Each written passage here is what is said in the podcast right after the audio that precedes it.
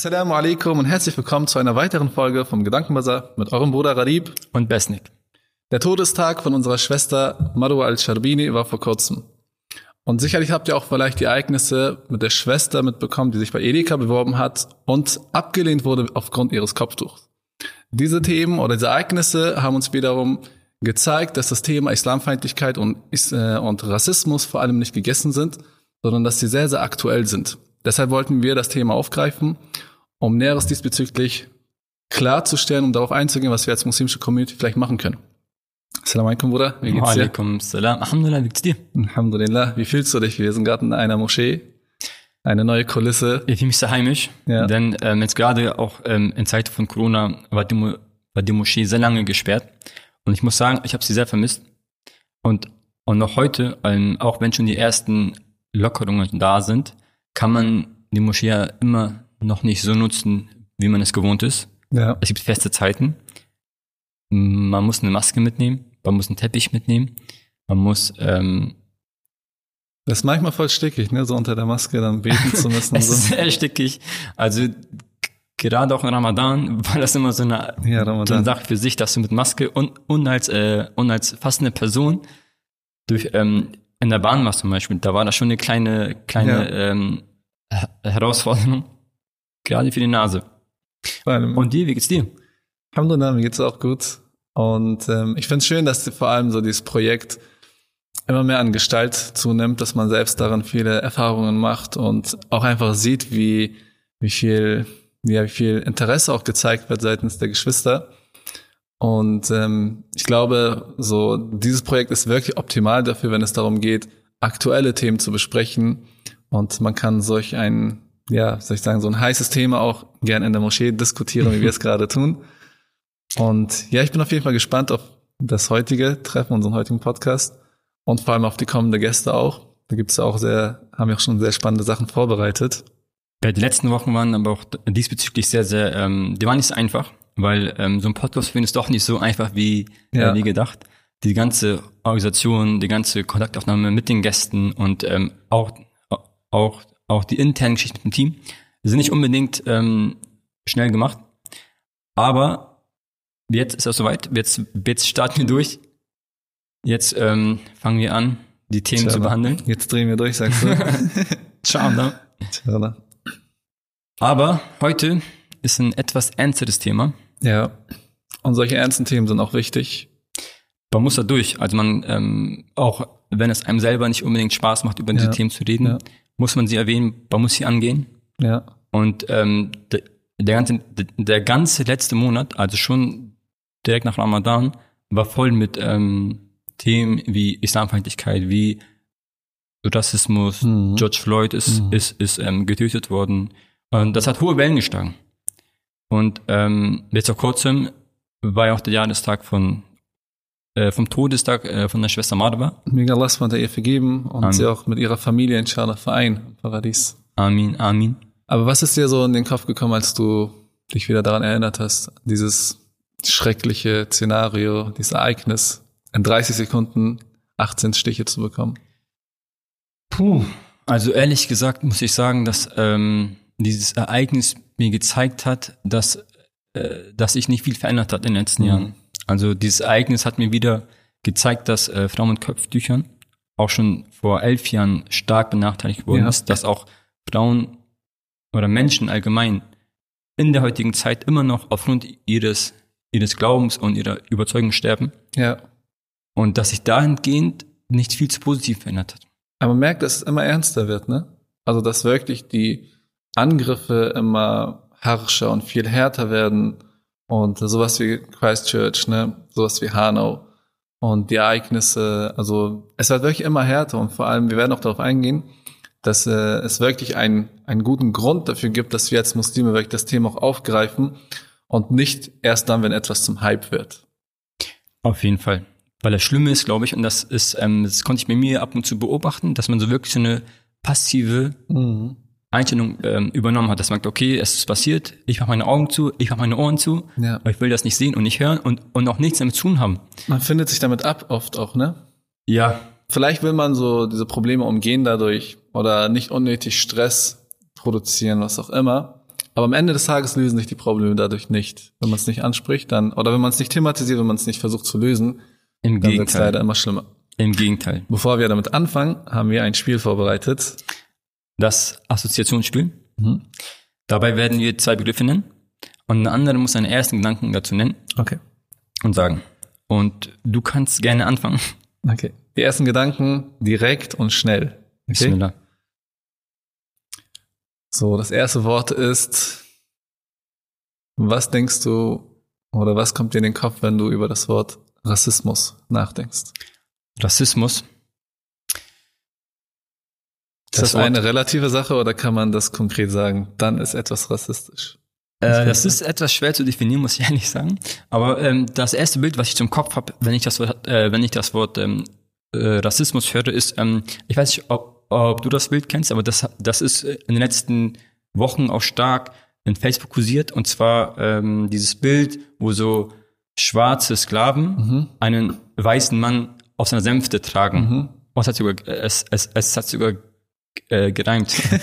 und, ähm, bei diesem Bild äh, kommen mir sofort auch andere Assoziationen. Mhm. Das Thema Kolonialismus.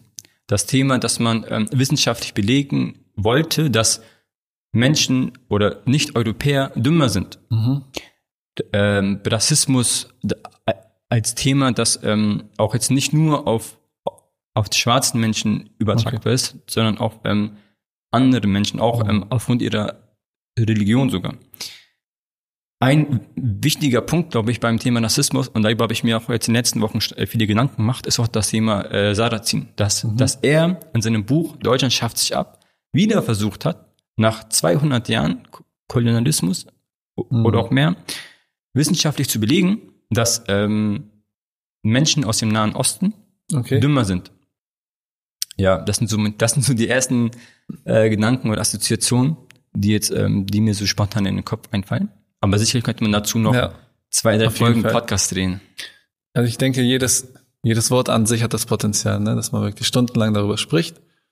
Aber ich glaube, als so ein Gedanken, den man einfach mitgeben kann, reicht das definitiv aus. Okay, was für ein Wort hast du für mich vorbereitet? Hm, das erste Wort wäre Islamkritik. Islam Schrägstrich Islamkritiker. Okay. Hm. Wenn ich wirklich so an Islamkritiker denke, dann denke ich an Leute, die irgendeine negative Erfahrung gemacht haben, die vielleicht in einem islamischen Haushalt groß geworden sind und so etwas erfahren haben, was vielleicht mit der Kultur zu tun hat, sie es aber mit dem Islam in Verbindung bringen und dadurch bei ihnen einfach so ein, ein, tiefer Hass oder eine voreingenommene Haltung gegenüber den Muslimen und den Islam sich entwickelt hat. Und ähm, sie dann einfach versuchen, das auf einer akademischen Ebene als, ähm, als etwas, ne, so wie soll ich sagen, als etwas Rationales zu verkaufen und vor allem das so ver zu verpacken, als, es als ob es tatsächlich vom Islam kommt. Es sind vor allem Leute, sorry für den Begriff, aber die sind so wie, wie Goldeseln. Mhm. Was so, meinst du damit? Also auf der einen Seite, also auf der einen Seite so der Begriff Goldesel und gleichzeitig so ein, wie soll ich sagen, so ein, so ein Hofsklave mäßig, mhm. dass man irgendwie so eine voreingenommene Haltung gegenüber der islamischen Kultur hat und versucht sich dadurch zu profilieren. Und weil die Medien leider darauf aufspringen und sie gar kein fundiertes Wissen haben, sie haben zum Beispiel nicht Islam studiert, sie sind auch keine Experten darin, dass äh, die einzige Exper äh, Expertise, die sie daran haben, ist vielleicht einfach ein Buch. Die schwarze Haarfarbe vielleicht? Ja, dass sie einfach die Herkunft haben, dass sie vielleicht irgendwann mal Muslime waren, mhm. dass sie muslimische Eltern haben, aber dahinter steckt gar kein fundiertes Wissen. Also sie haben kein Islamstudium hinter sich, um geschweige dessen überhaupt zu kritisieren. Und das, was sie von sich geben, ist, denke ich, auch keine Kritik, sondern es sind äh, Stereotypen, die sie dann konstruieren, Verallgemeinerungen. Das heißt, sie haben, sie, sie kreieren gewisse Bilder, und füllen das einfach mit, äh, mit Nonsens einfach. Mhm. Wie zum Beispiel, ähm, der, dass man es dann von sich einfach gibt, das Kopftuch hat beispielsweise gar keinen Platz im Islam. Ja. Oder vieles mehr einfach zeigt einfach, dass sie gar keine Ahnung von der islamischen Kultur oder von der islamischen Wissenschaft auch haben. Also das, das kommt mir so, diese Bilder kommen mir in den Kopf, wenn ich daran denke. Sowas wie, so Leute wie Ahmed Mansour und so. der ich ja. auf jeden Fall niemanden empfehlen würde, aber ein Gespräch mit ihnen auf jeden Fall vielleicht interessant wäre. Aber auf jeden Fall Leute, die keine Expertise ja, aufweisen können. Keine Expertise aufweisen können. Ja. Okay, sehr spannend. Nee, kann ich auch nur zustimmen. Weil man muss auch da vielleicht differenzieren, dass ähm, Kritik an sich auch was ja. auch was Feines ist. Also man kann das durch äußern und ähm, wie du schon meintest, ähm, Definitiv. auch mit solchen Menschen würden wir gerne das Gespräch suchen. Aber ja, es ist leider also, momentan ja. so, dass es eher sowas wie, du hast das Wort Goldesel benutzt, dass ja. es vielleicht in diese Richtung geht. Also jeder Aussteiger wird plötzlich zum Islam-Experten und das ist ein bisschen auffällig. Ja, das könnten wir in den nächsten Folgen näher durchleuchten. Ja. Detektiv Garib vom Westen auf der Spur der Islamkritiker. Ich glaube, da treffen wir schon einige Nerven, oder? Kommen wir vielleicht zum letzten Begriff. Ja, bin gespannt. Was fällt dir ein, wenn du das Wort Umma hörst? Umma? Umma. Wenn ich das Wort Umma höre. Hm. Ich erinnere mich auf jeden Fall an, dem, an meine Umra-Reise. ja, die Begriffe sind sich ähnlich. Ich habe gesehen, dass wirklich der Islam es einfach geschafft hat, die unterschiedlichsten Farben, ja, kulturelle Unterschiede, traditionelle Unterschiede, was Klamotten betrifft, was alles mögliche und Sprache betrifft, es es geschafft hat, wirklich diese Menschen zusammenzuführen und nicht nur auf einer, wie soll ich sagen, auf einer künstlichen Art und Weise, dass man einfach zusammenkommt, sondern dass man wirklich auch mit den Herzen vereint ist. Das heißt, dass man Liebe füreinander empfindet. Und ich, ich erinnere mich immer wieder an, an die Dua meiner Mutter, wenn sie mhm. eine Dua macht, wenn es darum geht, dass irgendein Verwandter Shifa bekommen soll, so Genesung bekommen soll, dann sagt sie erstmal, möge Allah subhanahu der Umma des Propheten das geben und dann uns. Na schon. Ja. Das heißt, ähm, so egal wie, also egal wo man lebt, man hat so eine, eine tiefe, eine tiefe Liebe, Liebe zu den Muslimen generell. Und man fühlt sich verbunden. Also man fühlt sich vor allem auch emotional verbunden. Es ist nicht nur einfach ein, ein konstruktiver Gedanke, wir sind ein Körper, sondern tatsächlich, man fühlt auch so. Man mhm. fühlt sich wie, auch wie ein Körper und es sind so immer wieder schöne Erfahrungen, die man sammelt, wenn man essen geht. Weißt du, als wir gestern äh, essen gegangen sind, da kam mir der Bruder, der Kellner. Ja, mashallah. Und diese Liebe, die er einfach gezeigt hat, obwohl er beispielsweise selbst äh, kurdischer Herkunft war ja, und so ja. albanisch. Äh, aber man hat so diese, diese also, Verbundenheit einfach ja. empfunden. Und ähm, das zeigt einfach so, dass wirklich der Islam es einfach geschafft hat, die Herzen zusammenzuführen. Und äh, also diese, diese Zuneigung, Fürsorge füreinander, das assoziiere ich immer mit, mit dem Begriff Umma. Maschallah. Ja. Ja, dem kann ich nichts hinzufügen, außer dass ich jetzt überleiten äh, wollen würde auf die, auf die, auf die Umma in Deutschland. Ja. Ähm, es war ja doch einiges los jetzt im letzten Monat, wie schon anfangs erwähnt. Ähm, das Thema, was wir eigentlich ansprechen wollten, ist Islamfeindlichkeit in Deutschland. Ja. Es ist so einiges passiert. Ja. Das Beispiel vielleicht ähm, mit der Schwester, die sich bei Edeka beworben hat, mhm. war sehr prägnant. Mhm. Ähm, um mal vielleicht kurz zu, kurz mal zu erklären, da gab es eine Schwester, die hat sich beworben bei Edeka und der Filialleiter, glaube ich, war mhm. das, der meinte dann, äh, du mit dem Kopftuch wirst nicht arbeiten. Du hast eine Richtung. Ja. Und danach hat sie ein Video auf Insta veröffentlicht. Und das ist ja mashallah ziemlich viral gegangen, ne? Das hat mich sehr positiv überrascht. Also, ich habe das Video anfangs gesehen, dass ähm, da hat es noch so einige wenige Klicks. Und mhm. dachte mir, okay, das ist da, äh, da habe ich wieder diese typische passive Haltung eingenommen und dachte mir, okay, das ist jetzt ein Video, du mal wieder ja. wurde eine Schwester irgendwie blöd angemacht. Und nach ein, zwei, drei Stunden ging die Zahl in die Höhe. Also sämtliche Muslime. Ich habe auch ähm, möglichst unterschiedliche Muslime geaddet, auch, auch auf Insta und Facebook. Und von allen Richtungen gab es auf einmal Zuspruch. Hm. Und das fand ich sehr, sehr beeindruckend. Was ich aber definitiv, also was ich extrem traurig finde, ist, dass man oft ein Hype braucht, um solche Themen zu besprechen. Ja. Zum Beispiel der Hype um George Floyd ist nahezu so verflochten einfach. Die Medien berichten nicht mehr so stark darüber. Ja. Aber das Thema ist ja nicht gegessen. Das zeigt einfach nur, dass man oft sich nur durch solche Sachen dann motivieren lässt. Das heißt, erst wenn die Masse mitzieht, zieht der Einzelne irgendwo auch mit. Ja. Und ähm, ich, ich befürchte, dass das definitiv dann auch mit der Schwester dasselbe einfach passiert dass das einfach unter den Tisch gekehrt wird und man das Problem nicht versucht konkret zu lösen. Ja. Und das zeigt einfach nur mir vor allem, dass ähm, unsere Motivation, ja, man sollte auch darüber sprechen, wenn wir darüber reden, die Umma in, in Deutschland, ja, wie sollten wir das Thema Rassismus und Islamfeindlichkeit thematisieren? Dann heißt es vor allem in erster Linie, was ist unser Beweggrund dafür, um überhaupt darüber zu sprechen? Also was motiviert dich überhaupt dazu, dafür, solche, solche Themen zu diskutieren? Und ähm, zeigt vor allem so die, die Natur des Islams, ne, ist ja, dass wir, so wie wir so verpflichtend ist für uns, beziehungsweise wir wollen Allahs Wohlgefallen erreichen. Mhm. Und wie kann man Allahs Wohlgefallen erreichen? Indem wir ihm gehorchen. Wir gehorchen ja. ihm, indem wir zum Beispiel das, was er uns auferlegt hat, versuchen auch einzuhalten. Es fängt beim fünftäglichen Gebet an. Dann, wenn es Ramadan ist, fastet man. Ja, es war vor kurzem Ramadan, wir haben gefastet. Ja. Dann, dass man Zakat gibt und dass, wenn man in der Lage ist, die Hajj macht beispielsweise. Mhm.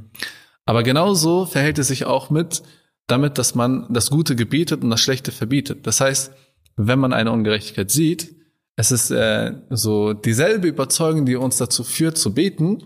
Diese Überzeugung motiviert uns auch wirklich dieses Thema anzusprechen.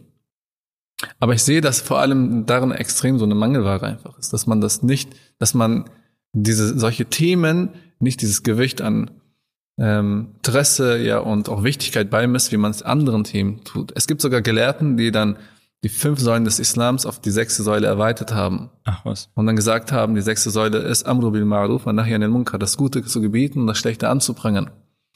Und äh, das, äh, damit wollte ich auf jeden Fall so einleiten, ne, dass wir verstehen müssen, wenn wir wirklich solche Probleme lösen wollen, dann muss das so ein, ein, ein Prozess sein, der dauerhaft auch wirklich vorhanden ist. Ja. Und nicht einfach mit einem, mit einem Ereignis kurz hochkocht und dann wieder runterschraubt, sondern dass wir wirklich versuchen, solche Themen aufgrund, also unsere eigene Motivation ist über unsere Überzeugung selbst, nicht die Situationen, die sich in der, ähm, die sich im Umfeld und der Realität sich ereignen. Und dass wir inshallah so vielleicht das als Grundlage nehmen sollen mhm. und als Motivationsgrundlage, warum wir dauerhaft solche Themen auch besprechen müssen. Und ja, also dem kann ich auch nur zustimmen. Ähm, der Islam motiviert uns dahingehend, weil ich habe auch, ich sehe ich es eigentlich genauso wie du. Du hast einfach diese, du hast diesen Schmerz, den du siehst, mhm. wenn du so, äh, wenn du von so einem Vorfall mitbekommst. Du, du wendest kurz Energie auf. Ja. Und, und am nächsten Tag ist deine Energie wieder futsch. Genau. Und das wiederholt sich ständig, ständig, ständig. Und am Ende ist, ist, ist, ähm, ist trotzdem nichts gelöst worden. Ja. Und deswegen sitzen wir hier. Ja, vor allem, also damit, diese, damit es auch nicht eine rein emotionale Sache ist, in Form von, der Körper stoßt irgendwelche Hormone raus, und dann bist du motiviert, bist du vielleicht wütend, siehst etwas als eine Ungerechtigkeit, zu Recht, und dann schreist du die Seele raus in Form einer Demonstration, und ja. dann setzt du dich hin und das war's. so darf es ja nicht sein.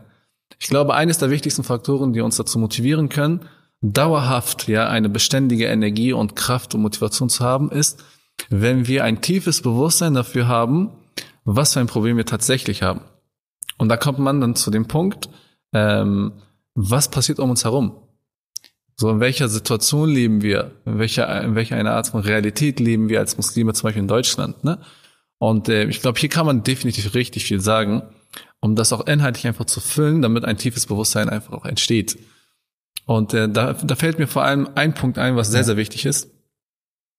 Es gibt ja den Begriff Islamophobie. Ja. Ja, und der suggeriert ja, dass beispielsweise die Menschen eine voreingenommene Haltung gegenüber die Muslime haben. Zum Beispiel Deutschland, 53 Prozent der Menschen haben Angst vom Islam. Mhm.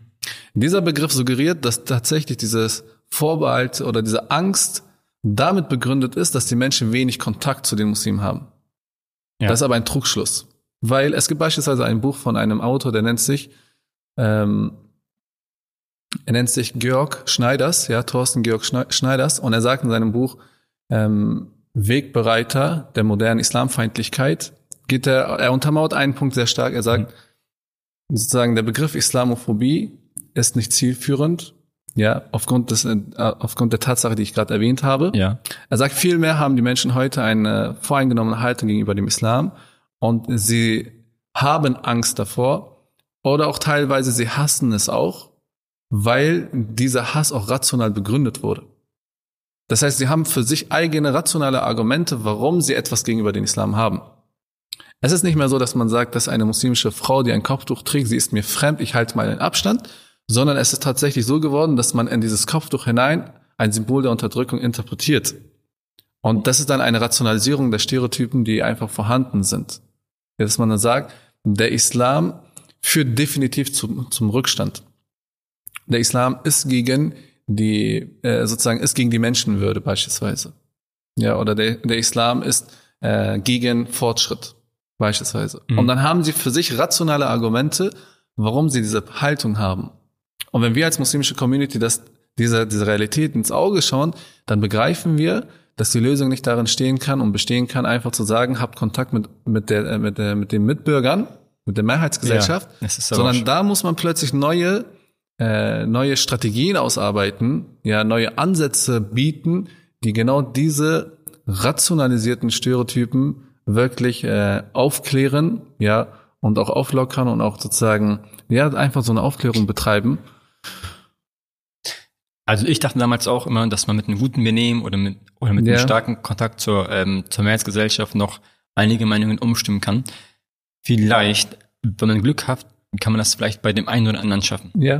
Tatsächlich ist es aber fast unmöglich, weil du kämpfst eigentlich gegen die ganzen, äh, gegen die ganzen Talkshows an. Ja. Und zwar, ich habe mir sogar ein paar Titel ausgesucht von, ich glaube, das war damals ähm, Maischberger. Mhm. Und sie ähm, hatte zum Beispiel Talkshows mit dem Titel ähm, die, die, die, die Islamdebatte, wo endet die to äh, Toleranz? Mhm. Oder Kopftuch und Koran hat Deutschland kapituliert. Und bei solchen Themen ist es doch klar, dass der Durchschnittsbürger sich denkt, okay, wir, ähm, wir befinden uns in einem Kulturkampf und, und die Muslime sind gegen uns. Und selbst wenn sie jemanden kennenlernen, mhm. also jetzt sprich, äh, wenn ein Durchschnittsbürger einen Muslim kennenlernt, der ihm auch ähm, gefällt oder der sich auch gut benimmt, kann er davon, kann er nicht davon ausgehen, dass es, dass, dass alle Muslime so sind. Weil es hat sich so eine Haltung angenommen, dass die Muslime an sich unter Generalverdacht stehen. Das heißt, erstmal geht man davon aus, dass, dass der Muslim oder die Muslime per se schlecht ist oder mhm. eine potenzielle Gefahr darstellt. Und erst, wenn der Muslim sie, ihn überzeugt hat, dass er nicht so ist, erst dann wird er akzeptiert. Wenn überhaupt. Ja. Weil ich habe diesen Begriff Generalverdacht auch vor kurzem ähm, gehört, der, der wurde, ähm, der wurde von der Tagesschau äh, im Kontext der, der, äh, der Bundeswehr erwähnt, mhm. in dem es hieß, dass wir die Bundeswehr nicht unter Generalverdacht stellen, dass sie rechts sind. Also bei der Bundeswehr oder bei den, bei den Soldaten geht man erstmal davon aus, dass sie nicht rechts äh, ein, okay. eine, ein, eine rechte Gesinnung haben, sondern dass sie erstmal gewöhnliche Bundesbürger sind. Okay. Und, und erst wenn rechte Tendenzen so, zeigbar sind, erst dann kann man sagen, okay, eventuell hat er doch was damit zu tun. Hast du die neuesten Berichte diesbezüglich gehört? Welche? Was? Ähm, da gibt's täglich welche. Ja, so dass die Spezialeinheit der Bundeswehr. Ja, die KSKs. Ja, dass sie dabei ja, also man hat ja tatsächlich sie einfach erwischt, dass 85.000 äh, Schussmunition fehlen und 62 Kilogramm äh, Sprengstoff.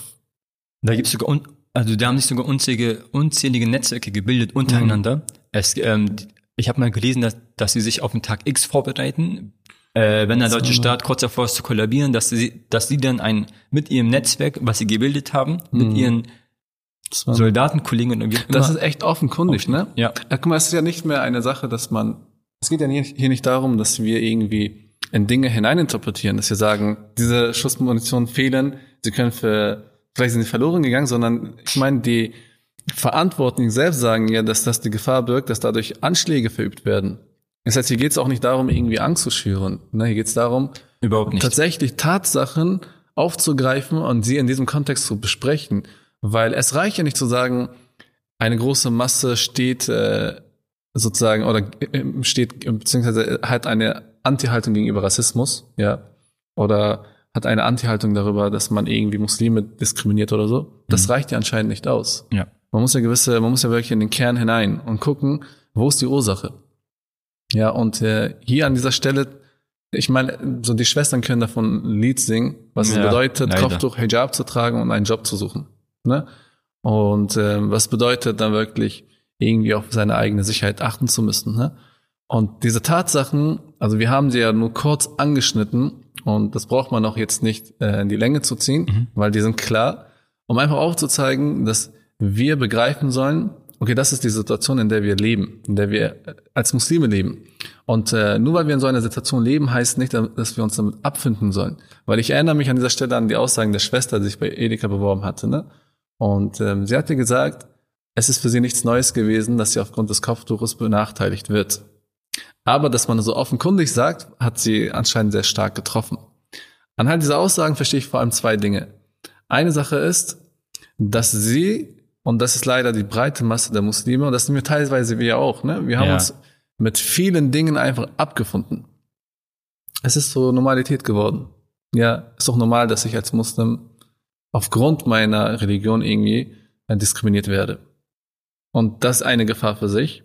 Und zweitens, dass man angefangen hat jetzt schon oder dass man anfängt schon offenkundig so das sogar ins Gesicht zu sagen. Ja, du hast Kopftuch und ich nehme dich nicht an. Weil früher war das mal so, dass man vielleicht unterschwellig, latent versucht hat, irgendwie die Botschaft rüberzubringen. Aber man hat, sich nicht, ja, man hat sich aber vielleicht nicht getraut, das offen zu sagen. Das heißt, wenn wir an einen Punkt gekommen sind, wo man sich, wo diese Leute dann wirklich auch Mut bekommen, dann ist das ein weiterer Grund oder ein Grund mehr, dann solche Themen wirklich ernsthafter zu besprechen. Und ähm, das heißt, diese Sachen sollten für uns, also der Grund, warum wir das ja auch ansprechen, ist, weil wir auch inshallah auch über die Lösungen sprechen wollen. Oder zumindest Lösungsansätze, genau. die wir uns überlegt haben. Ja, das heißt, das ist Status quo, ja. Unsere Akida, unsere Überzeugung motiviert uns, das ist eine Motivation genug, ja. Mhm. Das Gute zu gebieten, das Schlechte anzubringen, unabhängig von einem Hype. Ja, ja unsere Akida motiviert uns, diese Ungerechtigkeiten anzusprechen, nicht nur anzusprechen, sondern auch Lösungen auszuarbeiten, um das dann konkret auch zu lösen. Aber die zweite Motivation ist, ist die Situation und Realität per se. Einfach die Realität für sich spricht Bände. Ja. Ja. Und wir spüren das auch jeden Tag. Das heißt, wir empfinden das und das sollten wir uns eigentlich, also dieses Empfinden sollten wir kanalisieren, um auch Handlungen zu setzen. Und jetzt sind wir an einem Punkt, wo wir sagen, okay, was können wir zum Beispiel als Muslime dann dagegen tun? Und wir werden das definitiv jetzt nicht in den letzten Minuten ähm, komplett ausdiskutieren können, aber dass man vielleicht so gewisse Ansätze anschneidet. Definitiv. Und da hatten wir auch schon eigentlich in der in der zweiten Folge, die wir oder die erste Folge, die wir ähm, ge äh, gezeigt hatten, auch das Thema an, angeschnitten und noch damit so ein auch so ein Stück weit Gedankenmasser ähm, erklärt, äh, dass wir mhm. selber als Muslime Plattformen schaffen, mhm. um miteinander diese Ansätze zu diskutieren. Zum anderen war ja auch ein, auch ein möglicher Ansatz, dass wir vielleicht Netzwerke bilden. Mhm. Also, dass sich die Muslime miteinander kennenlernen, dass sie sich ähm, auch vielleicht in unterschiedlichen Netzwerken, die es gibt, äh, sei es als ein, als ein äh, Lehrerverband oder Ärzteverband oder ähnliches, mhm. dass man sich dahingehend gemeinsam ähm, zusammentut und noch aufsteht. Also das ist ja auch eine mögliche äh, legitime Form ähm, der der Protestannahme, ja. dass man einfach ähm, demonstrieren geht. Man kann aber auch eine Petition starten. Ich mhm. weiß nicht, ob du da, äh, davon, äh, davon mitbekommen hast. Und zwar in Dormagen wurden, ich glaube, türkischen Eltern mhm. das Kind vom Jugendamt entzogen. Und daraufhin wurde eine Petition gestartet und die hatte innerhalb kürzester Zeit über, ich glaube, 80.000 Stimmen. Also das, und das ging richtig stark durch, durch die muslimische, muslimische Community. Mhm. Also eine Petition ist auch etwas sehr Mächtiges. Definitiv. Und am Ende gab es zwar einen Kompromiss und, und der war auch, und der war auch meiner Meinung nach etwas faul, mhm. aber das war schon mal ein erster Ansatz, um das zu lösen. Ja. Und dann das wichtigste Thema überhaupt. Das ist so für mich immer sehr, sehr wichtig, um, um überhaupt diese Netzwerke bilden zu können, muss man sich darauf einigen, dass man sagt, okay, es gibt innerislamische Unterschiedlichkeiten mhm. und sind auch durchaus, durchaus legitim, kann man ruhig haben. Aber in politischen Fragen, wenn es darum geht, dass man als Muslime über das Kopftuchverbot spricht oder über das ähm, Beschneidungsverbot spricht oder mhm. über das Schlachten und alles Mögliche. Ähnliches, dass man dort eine gemeinsame Position einnehmen mhm. kann. Das ist ja möglich, weil das ist die, das sind die einzigen Punkte, ich glaube, da triffst du so einige Nerven. Grad, ja, ne? weil, also, weil ich habe ja auch in den letzten Jahren mitbekommen, wie äh, jedes Mal äh, wurde aufs Neue debattiert über ja. Detailfragen in der Akida, ja. also in den, in den, in den äh, Glaubensgrundsätzen. Und die haben eigentlich so, äh, so gut wie nichts gebracht. Das Ding ist, also hier gibt es ja zum Beispiel einen sehr schönen Hadith, ne, des Propheten sallallahu wo er sagt, äh, dass Ikhtilaf Rahma ist, ja, dass diese Meinungsverschiedenheiten eine Barmherzigkeit darstellen. Ja.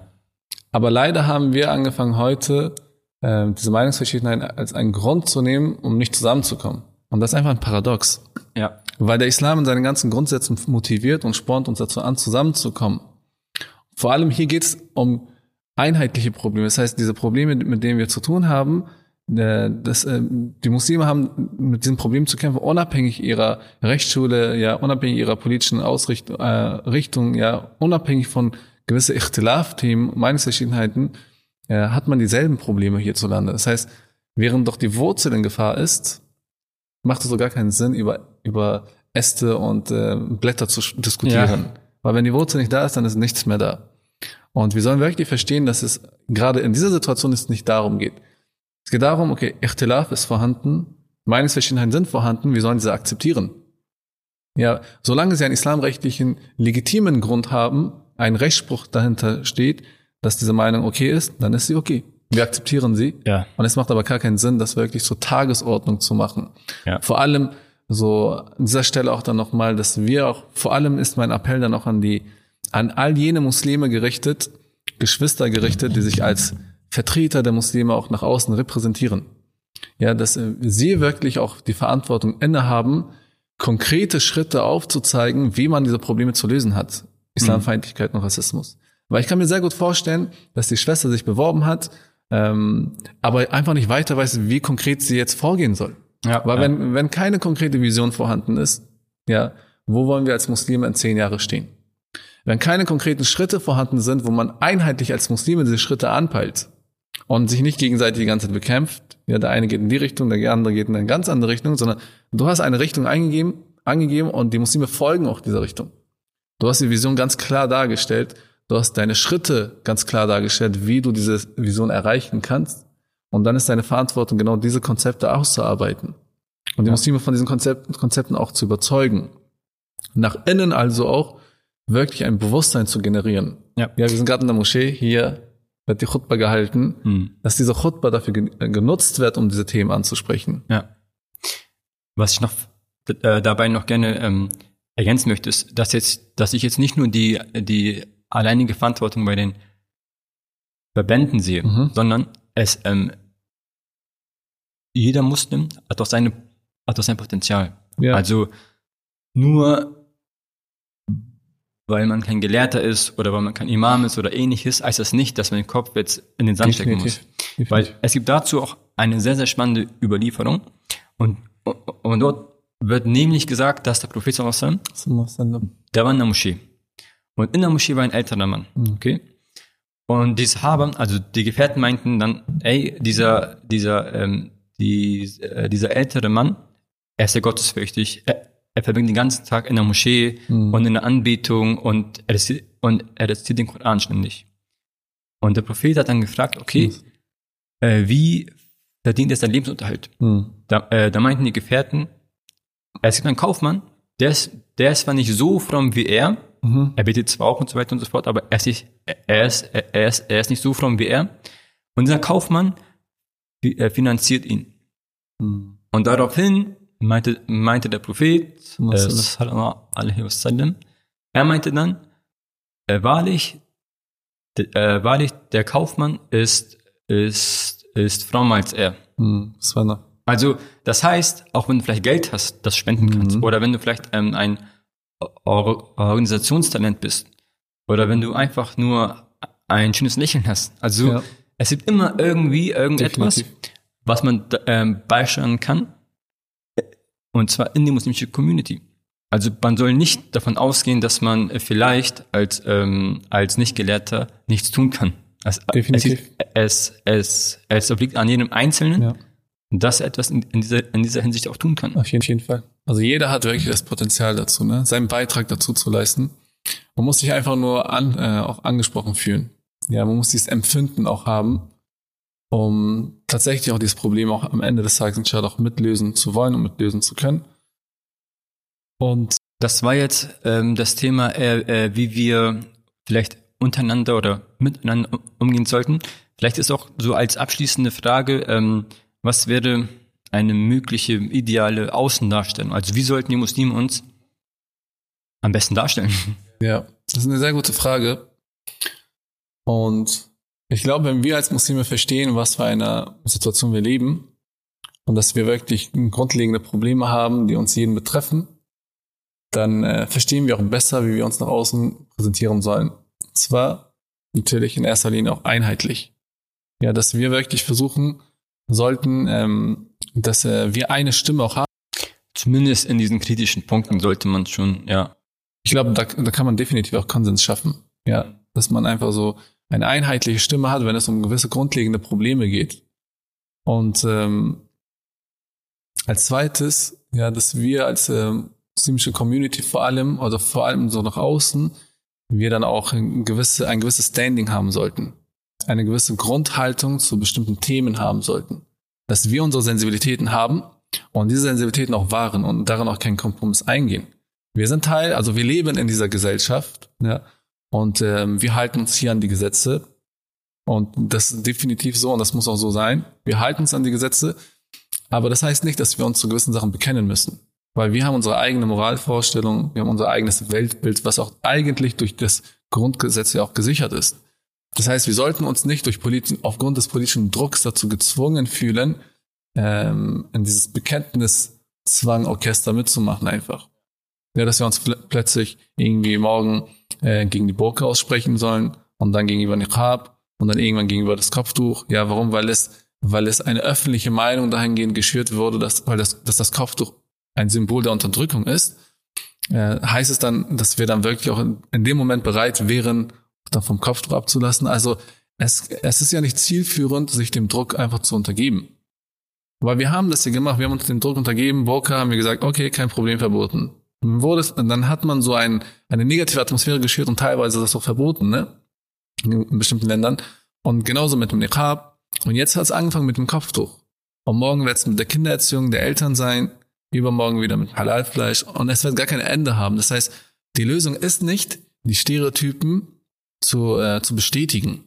Weil wenn Leute eine voreingenommene Haltung gegenüber die Werte des Islams haben, das ist ihre Position. Okay, du kannst diese Position nicht aus der Welt schaffen, indem du dann dich einfach beugst und sie darin bestätigst, sondern du musst ja daran festhalten, vor allem als einheitlich muslimische Community daran festhalten und die Muslime, Muslime auch dazu anspornen, dass sie sich daran halten sollen, um am Ende dann wirklich diesen negativen ja, Vorbehalte auch entgegenzuwirken.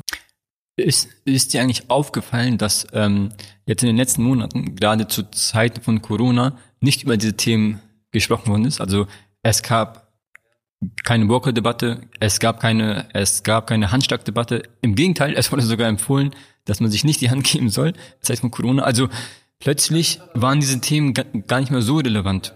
Also das, was man vorher als integrationsunfähig betitelt hat oder als Integrationshindernis betitelt hat, Kopftuch etc., ist heute plötzlich äh, wird es von der Mehrheitsgesellschaft selbst praktiziert.